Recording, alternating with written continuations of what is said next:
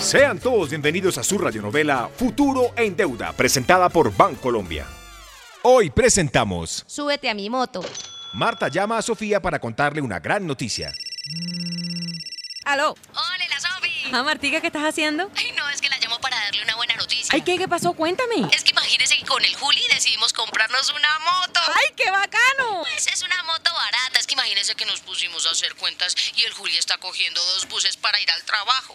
En cambio, con la moto nos podemos transportar los dos y así nos ahorramos plata. Claro, qué buena idea, oye. Ahora viene lo bueno. Sí, y aquí viene lo bueno. Es que lo único que nos están pidiendo es un codeudor. Entonces nosotros pues queríamos preguntarle si nos puede servir de codeudora. De la moto.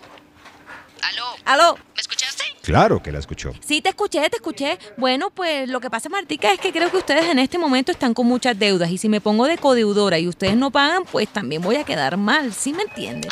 Ay, Sofi, tranquila, que nosotros vamos a pagar las cuotas. Usted no va a tener ningún problema. ¿Cierto, Juli? Sí, sí, Sofi, nosotros nos comprometemos contigo. Seguro que no te vamos a quedar mal.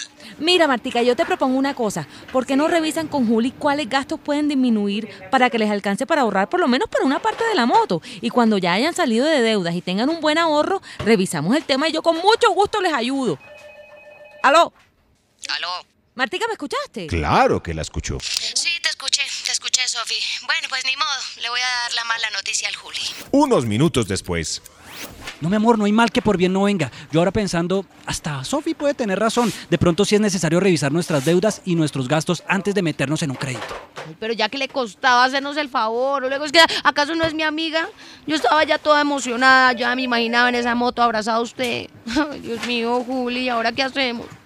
Ay, ya, ¿por qué no le decimos a su prima? Ay, Dios mío. Otra vez Martica puso su futuro en deuda. No, mi amor, hagámosle caso a Sofi. Es un buen consejo.